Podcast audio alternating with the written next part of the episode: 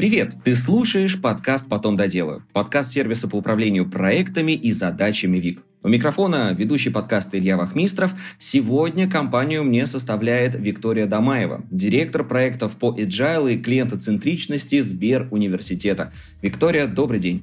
Добрый день.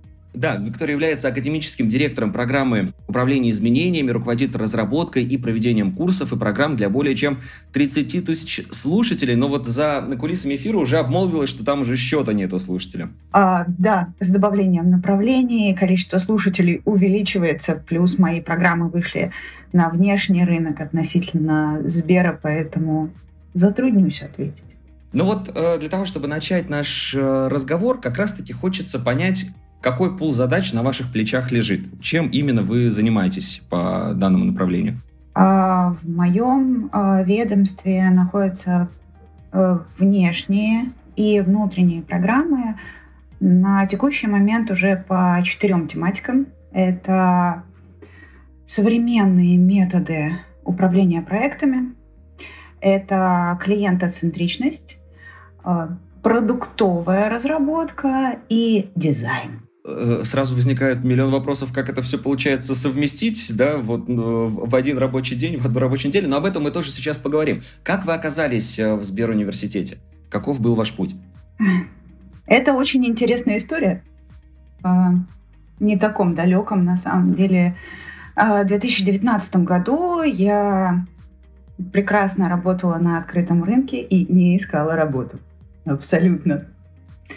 А, и в этот момент ко мне пришли agile коучи из э, центрального аппарата со словами Сбер университет ищут директора проектов на agile. Мы так хотим, чтобы там был кто-то с э, agile mindset ом. И вот посмотри на вакансию, ну это же ты. Это ты. Тут буквально ты описана. А, и я решила все-таки, ну ладно, я попробую сходить на собеседование. История длилась два месяца, и в итоге я все-таки вышла на эту позицию. Супер. А каким э, вообще был путь до этого? Ну, то есть, вот чем э, занимались до Сберуниверситета, вот так вот, чтобы более целостную картину для наших слушателей сложить? А вот сейчас будет неожиданно. Базово я айтишник.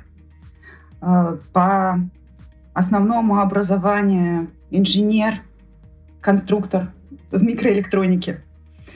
Э, привет всем коллегам. И э, долго очень я вела свой карьерный путь именно в IT. Я прошла в IT-консалтинге путь от э, стажера до руководителя больших масштабированных проектов. Делала хранилище данных и BI-системы. Вот. В параллель со всей своей деятельностью всегда, если быть честными, с 18 лет я делала какие-то программы обучения. Я их разрабатывала, я их вела по самым разным тематикам. Каких-то э, своих навыков, которые у меня были на тот момент, разные моменты, это были разные тренинги и просто обучающие программы. И в какой-то момент я работала в стартапе, а, у меня резко прекратилось финансирование. А, я приняла офер из самой стабильной компании Сбера. Ровно в этот же момент, когда я вышла туда руководителем проекта, там начался набор agile коучей. И как, как уже не первый раз у меня я посмотрела на вакансию «Это же я», я решила поучаствовать в отборе. Так я стала одним из первых agile коучей в Сбере нас там вышло 8 на старте трансформации, хотя целились в 30. И прошла очень интересный путь, самой, наверное, масштабной в Европе орг-трансформации в команде первых.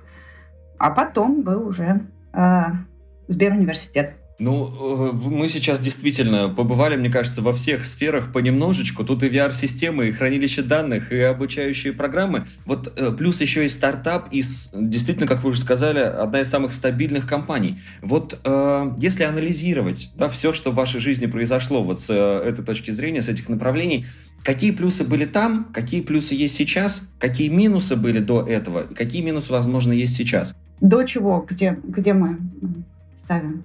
Вот, вот как раз вот ту позицию, на которой вы сейчас находитесь, ну или Сберуниверситет в целом мы можем э, взять. А, какие плюсы? А, когда ты находишься в университете, у тебя есть доступ к всему самому новому. Действительно, самому на острие. Ты общаешься с очень интересными людьми.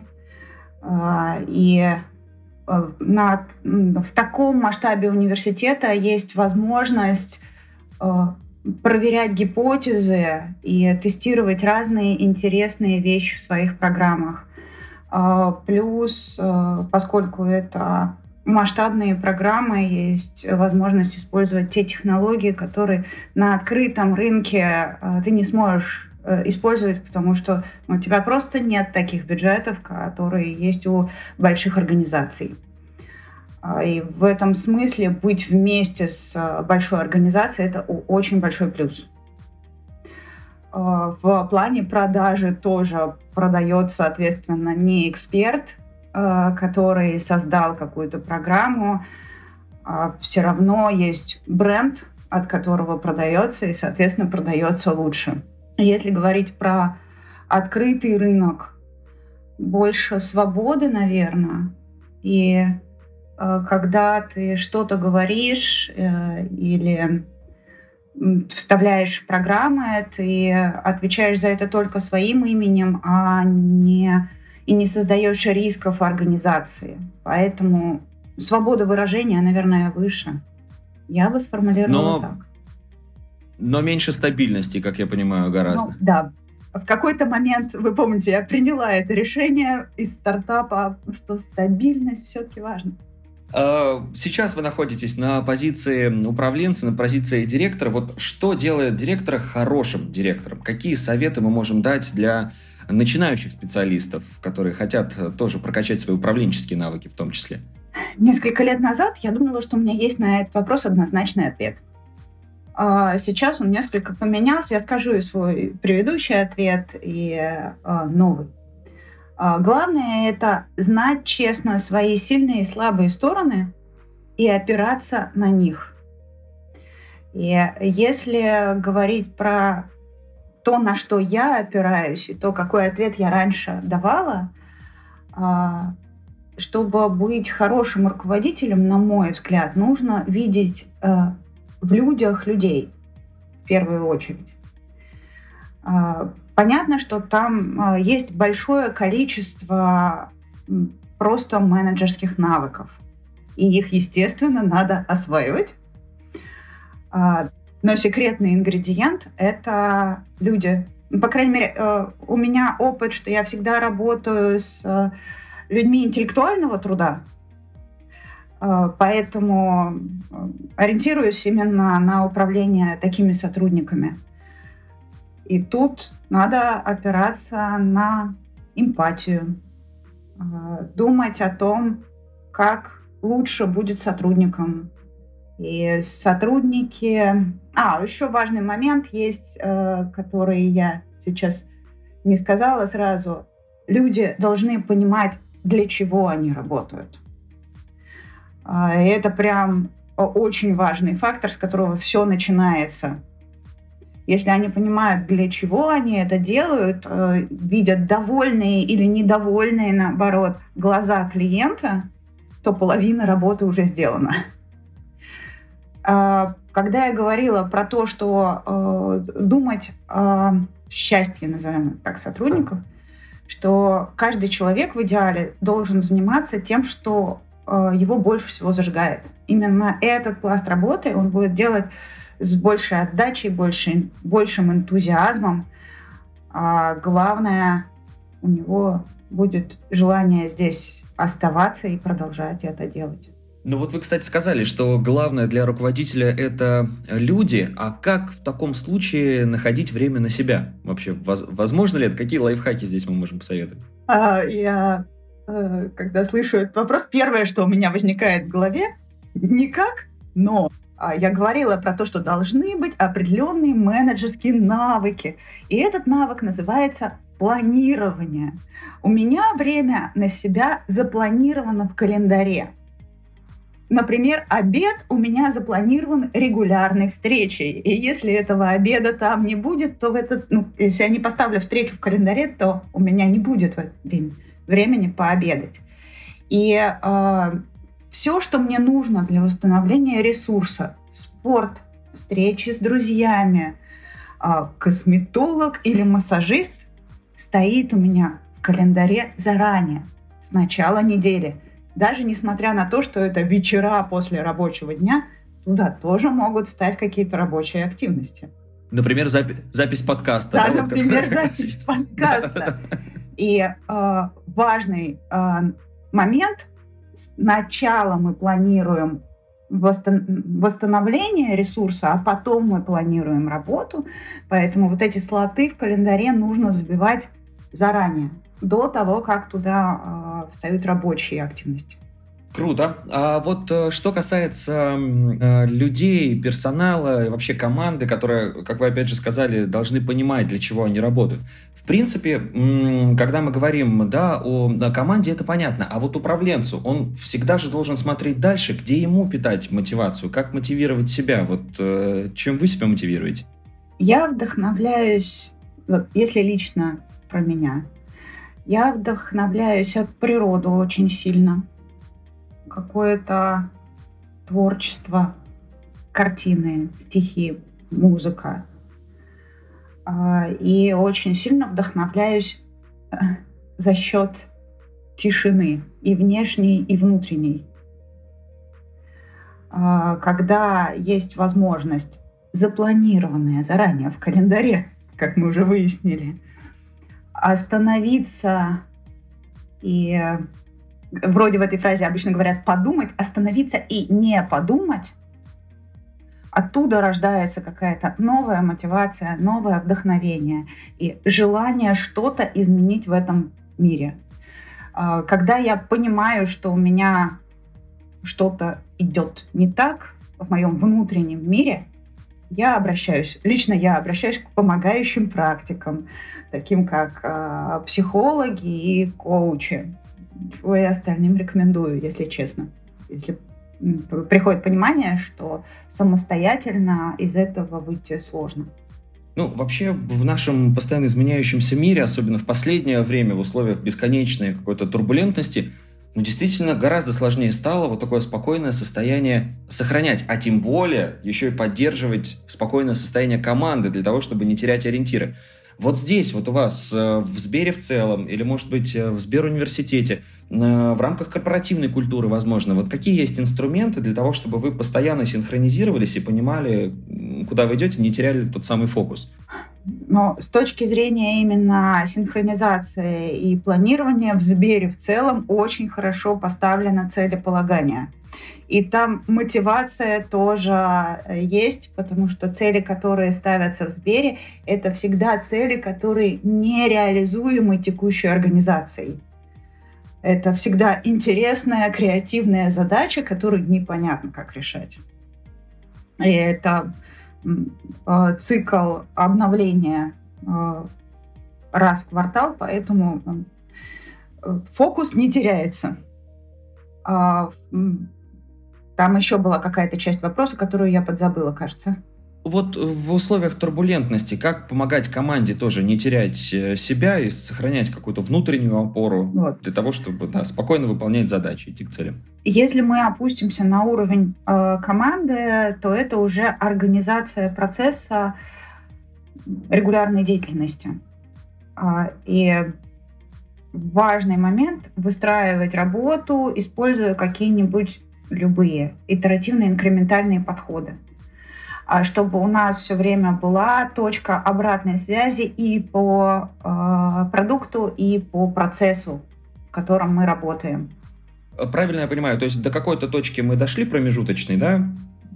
Синхронизировались да? с командой. И равными промежутками обязательно это надо делать. И по продуктам, и по процессам. В моей команде есть ежедневная синхронизация, которая очень важна для разных аспектов нашей работы. Э, как это происходит? Это утренняя планерка какая-то, да, на которой вы обсуждаете какие-то моменты. Как она проходит, если она есть? Может быть, это какой-то другой временной промежуток? А, мы собираемся по утрам, каждое, каждое буднее утро. А, и у нас э, есть доска, на которой, э, визуальная, на которой у нас есть все наши текущие продукты, с которыми мы работаем, которые находятся на стадии разработки или доработки. И мы с командой, всеми участниками обсуждаем, а, какие у нас, а, где у нас есть проблемы, где у нас висят блокеры и чем мы можем помочь. И если у нас освободилось место доступное, то мы вытаскиваем из списка задач в ожидании какую-то следующую. И это та точка, когда мы можем синхронизироваться и поменять направление движения, что помогает достигать цели чуть более эффективно. Буквально э, последний кейс прошлой недели мы просто переформатировали работу, потому что у нас появился один большой проект, мы э, снизили приоритет нескольких других и подключились э, группой в четыре человека на один проект. Это, я так понимаю, мы постепенно уже к методологии Agile подбираемся, да, чтобы более-более детально, в общем-то, на примерах уже разбирать. Обязательно мы, конечно, это все сделаем, такой, да, небольшой анонс для наших слушателей. Но э, прежде, не могу не спросить, Виктория, вот сейчас насколько большая команда, с которой вы работаете? Может быть, это несколько разных команд, с которыми вы постоянно взаимодействуете? Ну, э, непосредственно у меня в штате есть люди, э, и нас шесть человек – а, есть еще а, очень много под сотню тренеров, которые находятся в центральном аппарате, которые проводят внутренние, иногда внешние тренинги. А, и э, под локальные задачи мы еще берем подрядчиков. Ну, то есть вот на э, ближайшей программе э, для дизайнеров, например, у меня там будет четыре разных подрядчика, и можно сказать, что это тоже часть нашей команды, но это ситуативно. На других проектах будут другие подрядчики. То есть, ну, как я понимаю, и взаимодействие у вас происходит с кем-то вы в офисе, в офлайне, с кем-то в онлайне, или вообще, в принципе, со всеми вы удаленно? По-разному. Зависит По да, от необходимости. А, я за здравый смысл. Там, где нужно присутствовать а, очно, лично пообщаться, значит, надо присутствовать очно и лично пообщаться. Э, география э, вашей команды, она ограничивается нашей страной, это страны СНГ, может быть, кто-то из дальнего зарубежья связывается? Мы все в Москве. А у меня, возможно, кто-то у подрядчиков э, сидит в других регионах. Ну, у нас есть специфика что мы работаем исключительно с территории России. дистанционно много вещей проходит, но это все происходит на территории России. Все, да, еще немножечко мы да, подраскрыли ту информацию и опять же дополнили картину, которую мы сегодня складываем с нашими слушателями. Но прежде чем э, перейти к более детальному обсуждению Agile, хочу еще один вопрос э, вам задать. Мы всегда, когда встречаемся с нашими э, спикерами в формате подкастов, в основном говорим об историях успеха. К нам приходят уже состоявшиеся люди в той или иной сфере, но не можем не спросить о какой-то ошибке, которая, возможно, в жизни когда-то у вас произошла. Вот можете какую-то такую вспомнить, на что она повлияла и какие выводы вы из нее сделали? Ошибка именно карьерная.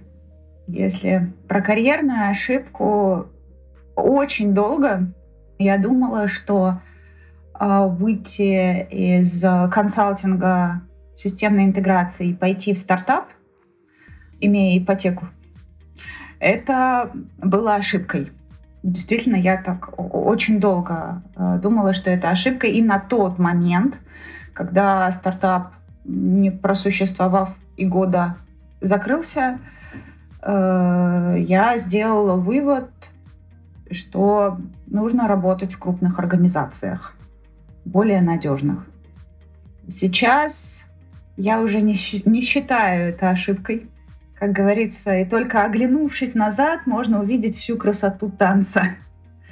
А, потому что это вроде бы неудачное событие повлекло за собой цепочку других событий, которые привели меня в точку здесь и сейчас. А, потому что не будь я на тот момент сотрудником Сбера, я бы просто не увидела то, что набирают agile коучей. И даже имея там, очень большой бэкграунд в использовании гибких подходов, я их использовала еще на первом месте работы, когда мы э, делали хранилище данных, я бы не попала в трансформацию. Поэтому, с одной стороны, да, ошибка. С другой стороны, кажется, что любое событие, воспринимающееся сейчас как ошибка, э, должно восприниматься как опыт и с благодарностью. Обязательно стоит посмотреть на него спустя годы. Согласен с вами полностью. Все, что не происходит, происходит для нас к лучшему. Главное не делать поспешных выводов, а посмотреть, а как оно будет дальше, к чему это приведет. Но никогда не опускать руки, а всегда идти вперед, да, на, до, на достижение своих целей. Uh, Agile. Как вы к нему пришли? Он накрыл, может быть, вас неожиданно однажды сам, или вы в поисках, в общем-то, каких-то решений вот пришли к нему? Как вы э, синхронизировались, сконнектились, пошли по жизни вместе? Так, далекий 2008 год. Я на тот момент э, руковожу командой, тим-лидер а, и очень хочу быть руководителем проектов. А, бегаю и прошу руководства дать мне проект. А надо понимать, что я ценный IT-сотрудник. Могу делать практически все. Ну, то есть э, навыки все, в принципе, могу хранилище данных сама одна построить вопрос просто сроков. А, и такого IT-сотрудника никто терять не хочет. Собственно, в один прекрасный день Андрей, руководитель блока BI на тот момент, а, меня позвал и сказал, ты хотела проект, держи. А, это, как сейчас помню, нужно было мигрировать хранилище а, данных одной телеком-компании на другой источник данных. А, для всех слушателей, кто не в контексте, это примерно как поставить задачу, а и это надо сделать за два месяца с бюджетами на примерно трех сотрудников. Два из них стажеры. Примерно как от Питера сойти, до Москвы дойти пешком ну, часов за пять. Вот такое задание. Но я не сдаюсь. Я понимаю, что это с точки зрения всех классических подходов, в принципе, изначально э, провальная задача. Если складываем, складываем сроки, бюджеты, э, скоп, я начала искать, что мне может помочь. Э, и в этот момент в соседней практике campaign management э, мой коллега начал применять скрам. Так. Я посмотрела, подумала так, ну что я теряю? Мне терять нечего а попробую. А, спустя несколько месяцев, когда проект с довольным заказчиком был реализован, а, я стала руководителем проектов, мне начали давать а, другие, все более и более масштабные проекты. Я окончательно на тот момент уверовала в Agile, использовала Scrum, Kanban, разные другие практики практически везде, и на тот момент я верила, что он нужен везде. Сейчас у меня немножко другое мнение. А руководитель, кстати, тогда понимал, в чем ваш секрет? Или, или был в неведении? Ну, думаю, да. Понимал, да, что все, все хорошо, так. И получается, вот э, тогда это все началось, пошло, но почему-то мнение поменялось, да? Почему-то сейчас вы считаете, что ну, не везде нужен agile? А, ну, да, понятно, что э, когда я работала в системной интеграции, э, все мои проекты были определенного свойства. Это нечто новое, где у нас нету э, жестких требований и высокая неопределенность мира. А, и в этом случае все гибкие подходы, они работают наилучшим образом когда заходишь в большую организацию, где есть совершенно разные типы работ, Там, где мы хотим изменений, и там, где мы, наоборот, хотим сохранить статус-кво. Там принципиально разные подходы к работе наиболее эффективные. А, и если мы точно знаем, что нам нужно делать, у нас зафиксированные требования э, до буквы, у нас есть эксперты, которые это могут сделать, э, то гибкие подходы не принесут ожидаемой пользы. Э, можно сейчас э, э, погрузиться в модель Киневин, но это будет чуть дольше. Не знаю, погрузиться, не погрузиться. Ну, э, я думаю, что слушатели наши, в принципе, уже, да, на, на, намек поняли, куда нужно посмотреть, для того, чтобы, да, понять, в общем, э, о, о чем мы сейчас говорим. Но вот э, насколько релевантен на данный момент, вот тот 2008 год мы представили, да, насколько это действительно было палочка-выручалочка для вас.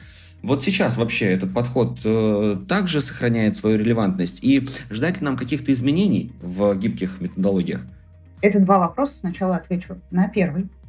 А, мне кажется, он сейчас как никогда актуален.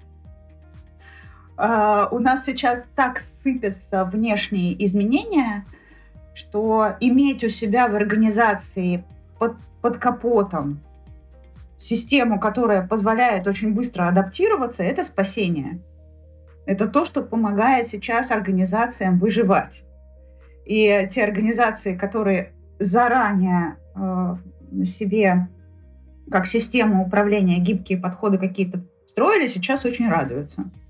Это уже не первый год, правда, но э, все актуальнее и актуальней.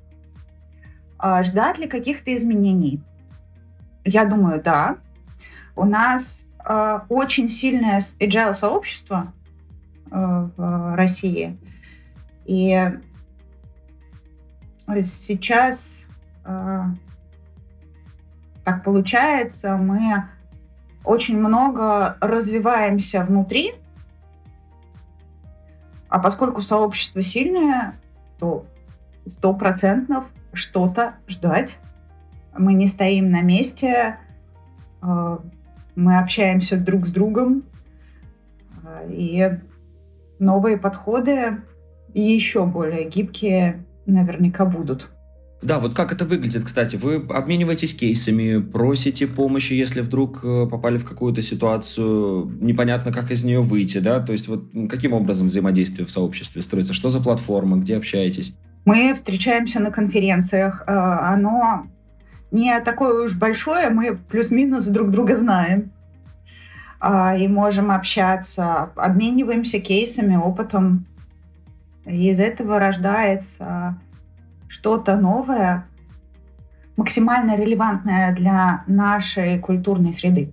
А вот гибкие методологии, насколько они могут быть гибкими, и вот что может стать тем триггером, который дает нам понять, что надо остановиться и поменять все-таки свой курс? Вот не, не может же быть изменение ежедневным, да, то есть вот, например, сегодня хочу так, завтра проснулся, подумал, а почему бы вот, ну, не по-другому, и вот как-то вот вообще изменить курс? А, как вот вы понимаете, что вот здесь вот лучше сохранить э, направление, а вот здесь вот уже лучше начать корректироваться? Что должно измениться? Мы всегда исходим из э, видения, в который, к которому мы идем, э, или цели, если она уже сформулирована так конкретно, как цель. Одна из главных ценностей в большинстве гибких подходов – это фокус. И все, что мы делаем, неважно, мы сохраняем текущий курс или наоборот его меняем, мы двигаемся к этой цели. А, так мы и понимаем, если то, что мы сейчас делаем, помогает нам достигать цели наиболее эффективным образом с, в текущих реалиях, а, тогда мы продолжаем а, двигаться в этом направлении. Если произошло что-то внешнее, да или внутреннее, мы просто узнали что-то больше о мире и поняли, что те задачи, которые мы распланировали на ближайшую неделю, э, с учетом новых вводных, э, не самый эффективный способ достижения цели. В этот момент мы меняемся. Ответила? Ну, всегда, Да-да-да, всегда же есть внутреннее сомнение, а вдруг на самом деле путь верный, но вот просто не дошли чуть-чуть. Или, или все-таки это очевидно понятно, и нужно действительно уходить в сторону, для того, чтобы быстрее дойти. А, всегда можно протестировать гипотезу, а, не делая там целиком продукт, э, если у нас появилась просто идея, мы на этапе идеи, мы можем сформулировать гипотезу, максимально дешево ее протестировать и потом принять решение попробовать. Угу. Согласен, согласен. За, за попытка не пытка, как говорится, все правильно. А для тех, кто пока еще методологию гибкую у себя в организации не ввел, с чего начать и насколько длительный этот процесс для того, чтобы в вашу структуру такая история вошла? А, во-первых, есть большая разница от э, масштаба организации. А, мы говорим про маленькую организацию на 10 человек, или мы говорим про десятки тысяч людей. И это разные пути будут. Есть достаточно универсальная схема, как происходит любое изменение, если и есть много моделей, да? и э, переход на просто изменение модели управления, неважно, это переход на э, гибкие какие-то подходы или еще какие-то, это изменения. Для того, чтобы произошло любое изменение, э, важны три ключевых фактора. Первое – это понимание, что э, текущие цели и задачи не реализуются текущей моделью управления. Ну, то есть должна быть какая-то проблема, которая явная и очевидная всем участникам, ну или хотя бы тем, кто будет принимать это решение. Работа с сопротивлением – это уже следующий шаг. А второе – это какая-то система обратной связи. Когда мы что-то меняем, у нас должна быть возможность посмотреть на то, какой результат мы получили и оценить, мы туда движемся или нет. Нам это помогает или мы, наоборот, хуже сделали. То есть вот эта вот система обратной связи, она должна быть, а, и мы должны ее использовать. Не просто быть, а, а использовать для принятия решений. И третье, вроде бы очевидное, но часто пропускаем, упускаемое, это лидерство конкретно в прикладном смысле. Кто-то должен э, сделать действие. Надо, мы идем туда. И взять эту пальму первенства. Вот вы сказали по поводу работы с сопротивлением, а бывали такие случаи, что вот, ну, все говорит о том, что надо вводить гибкий метод, и вроде даже попытки появляются это сделать, но вот мы же привыкли, что всему новому мы противимся действительно, вот всего, всего боимся. Лучше пусть будет так, как было, чем вот сейчас вот что-то вот это вот менять в себе. Э, вот как с этим работать действительно? И, может быть, были кейсы, когда ну, не получалось этот метод ввести в организации? А, есть большое количество причин сопротивлений, э, прям разных, и они все внутренние про людей у людей есть внутренние причины опасаться нового. А, и это, когда мы управляем любым изменением, мы, соответственно, себе в план добавляем конкретно, ну, понимаем, какие группы людей у нас чего, скорее всего, будут опасаться, и мы прямо в план добавляем обработку этого сопротивления. А, и не то, что бывает, конечно, естественно, оно происходит. И в, этом, в этот момент прям вспомнилась у меня сразу история. Люблю рассказывать истории. На начало э, agile трансформации в Сбере, буквально первые группы, я вела тренинги по agile, и люди, сотрудники которые первые попали в э, пилоты, первые подразделения, переходящие в agile. Я в Сберуниверситете веду тренинг, и вот они сидят передо мной. Э, более сильного сопротивления я не видела никогда ничему в своей жизни. И люди были уверены, что это вот из-за меня, тренера, который сейчас ведет здесь Agile Coach, э, вся эта Agile трансформация, им надо работать по-другому, а у них все хорошо. У них все до этого работало. А, и одна из стратегий, я сказала, что есть разные причины, а еще есть разные стратегии работы с сопротивлением. А, одна из стратегий в том числе обучение. Иногда а, сопротивление бывает потому, что люди находятся в неопределенности, и они не понимают, а куда их ведут. Те же самые люди, которые готовы были меня в начале тренинга порвать, к концу двух дней подходили и говорили спасибо. Я увидел другой мир. Но это большая и сложная работа э, переламывать настолько сильное сопротивление. Да.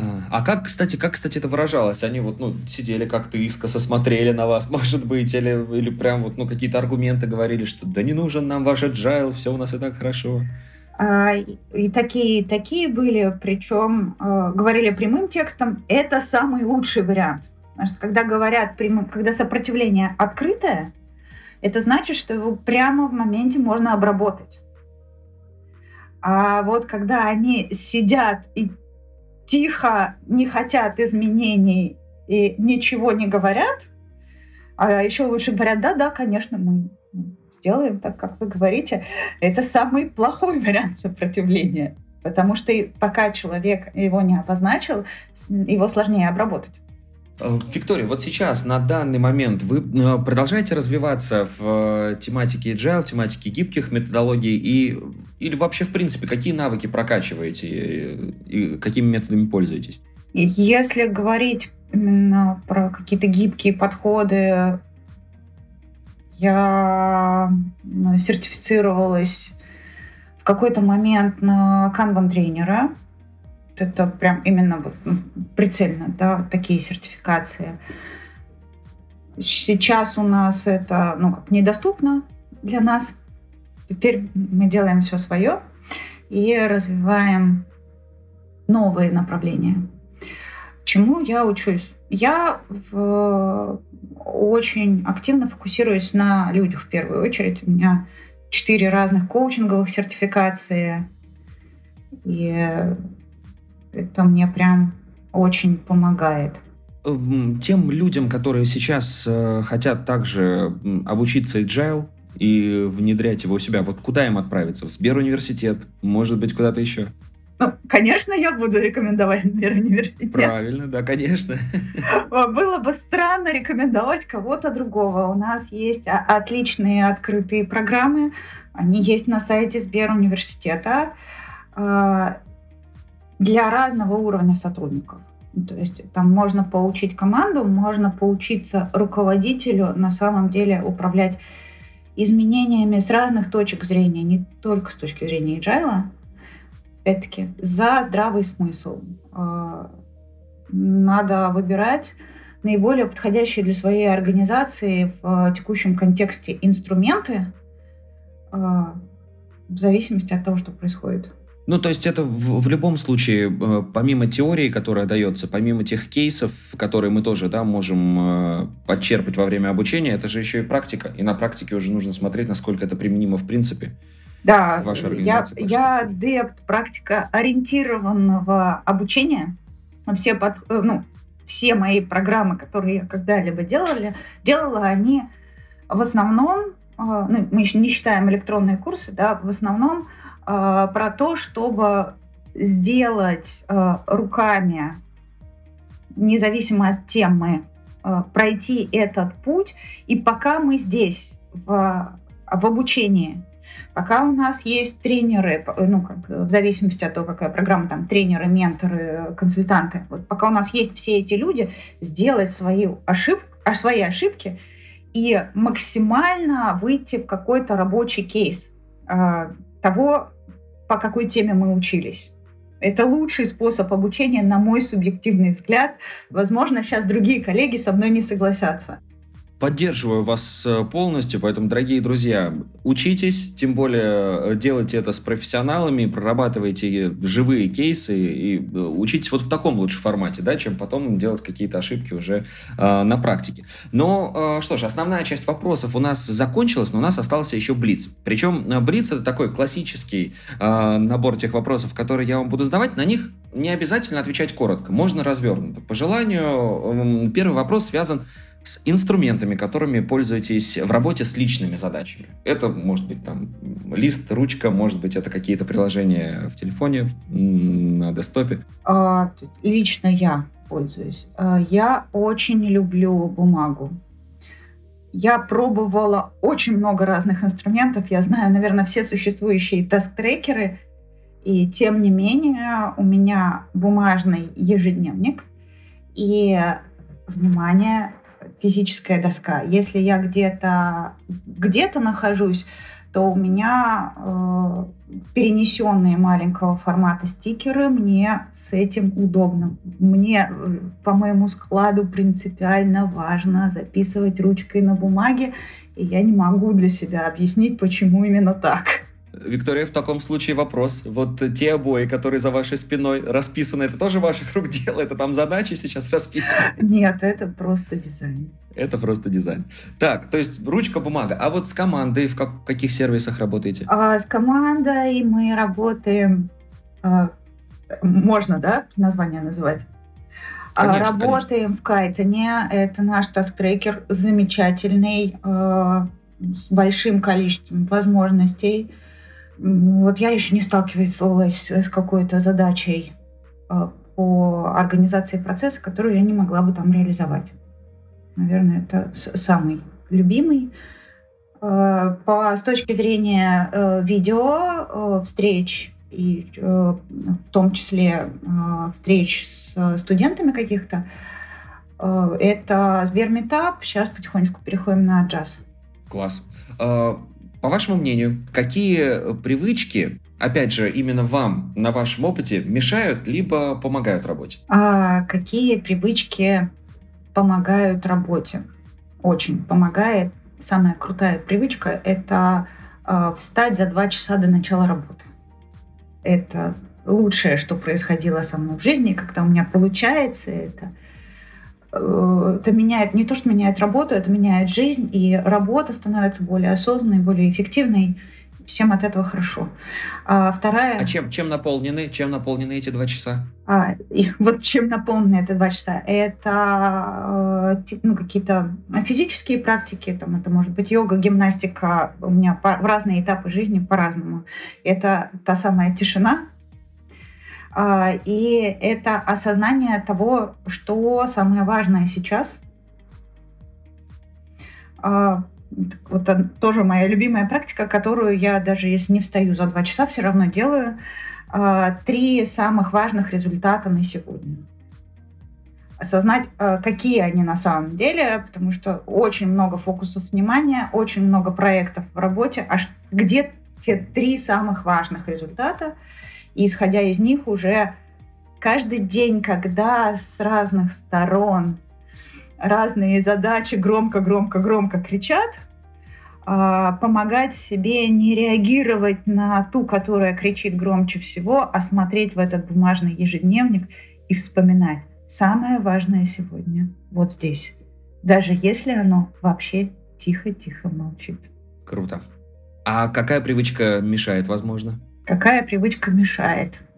Мне больше, лично мне больше всего мешает, э, как ни странно, э, прокрастинация. Э, я слушала ваш подкаст свеженький. Вот, наверное, больше всего мешает мне она временами. Но у меня она лечится очень простым способом. А, можно это э, назвать, э, если я начинаю прокрастинировать, это значит, что мне пора отдохнуть. То есть можно даже сказать не прокрастинация, а привычка забивать себе график э, и не вовремя уходить в отпуск. Вот. я, э, бывает, отменяю отпуска, потому что тут такие важные задачи. И потом я не становлюсь от этого эффективнее. Вот так вот, друзья, золотые слова. Прислушайтесь, прислушайтесь, как это работает. Ну, в таком случае, в продолжении, э, наверное, один из главных вопросов нашего подкаста, исходя из названия, потом доделаю. Откладываете ли вы задачи на потом? Как давно это делали и к чему это привело? А, сейчас, наверное, будет неожиданный ответ. Ну, да, я бывает откладываю. А, и я от этого вижу два положительных эффекта. Даже больше. У меня вся работа выстроена так, то есть у меня рабочий процесс построен так, что у меня задача не поступает в работу, она поступает в список задач. И это позволяет держать фокус внимания на том, что э, мы запланировали сделать сейчас для достижения наших долгосрочных целей.